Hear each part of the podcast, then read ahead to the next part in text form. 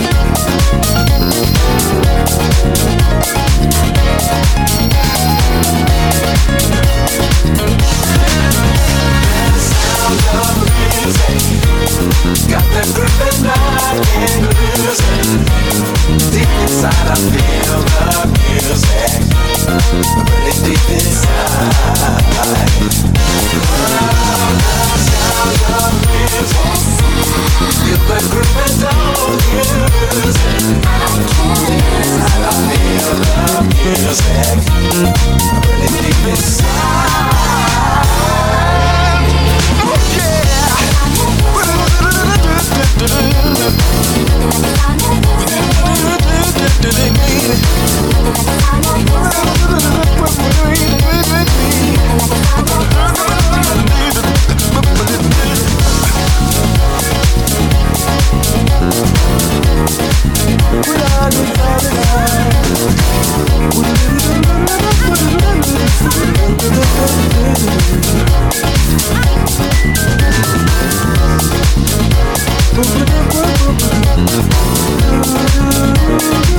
Well, well, well, well, well.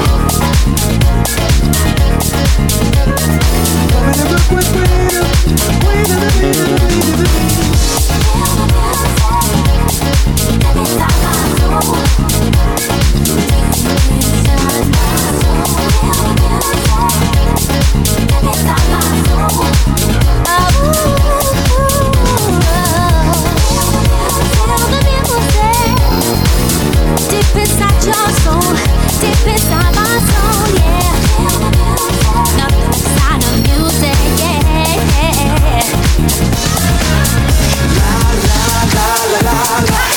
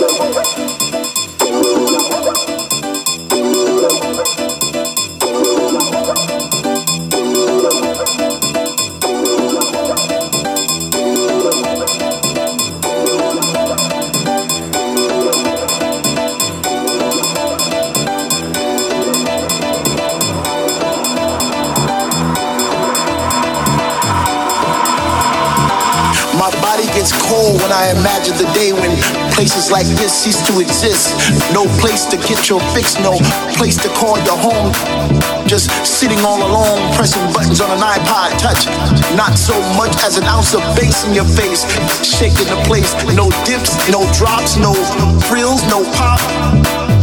How on earth could we breathe without that soulful music fulfilling all our needs from 10 p.m. till 6 in the morning? I wouldn't want to wake up. Life would be so boring, so mundane, so not worth living. Okay, I'm getting a little dramatic, but you see the point that I'm giving. I need my music, I, I need my house, so raise your hands if you know talking about. Talking about, talking about, talking about, talking about, talking, talking, I'm talking about. Talking, talking, talking, talking, talking.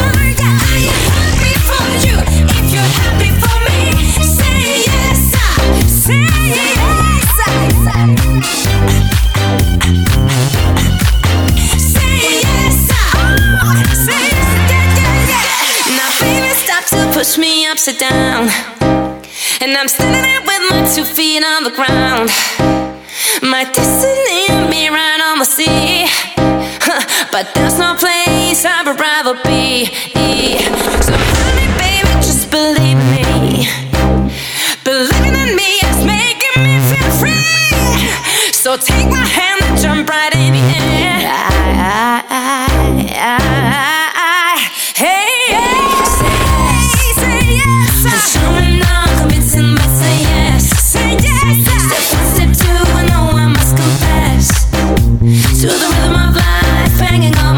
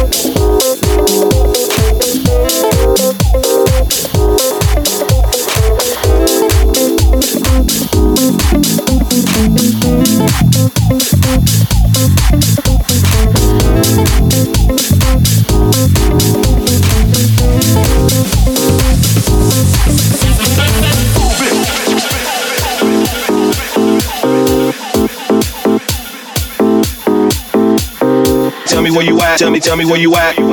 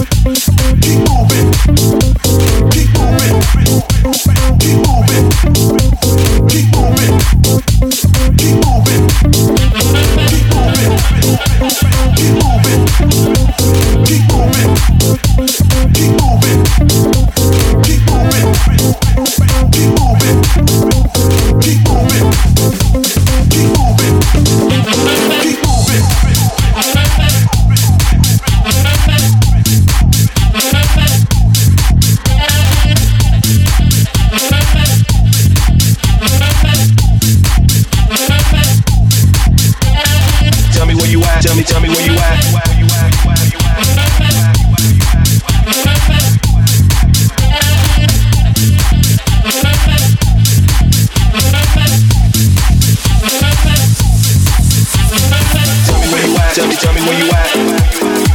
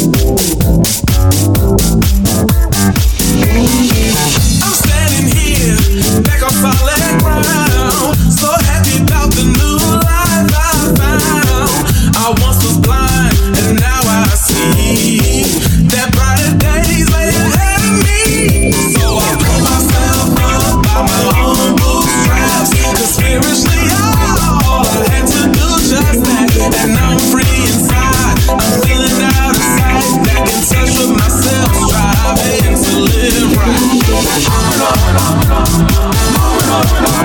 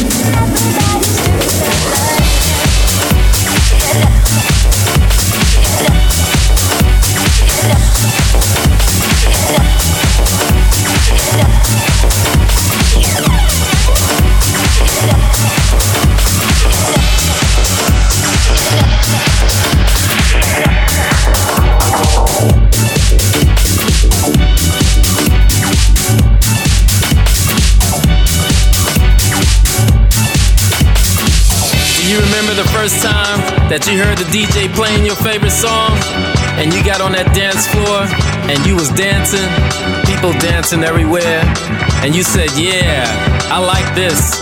I like this. I like this. This is the Philly sound. This is the soul sound. This is house music. House music is a feeling. House music is soul. House music is not dead. Can you feel it? Yeah.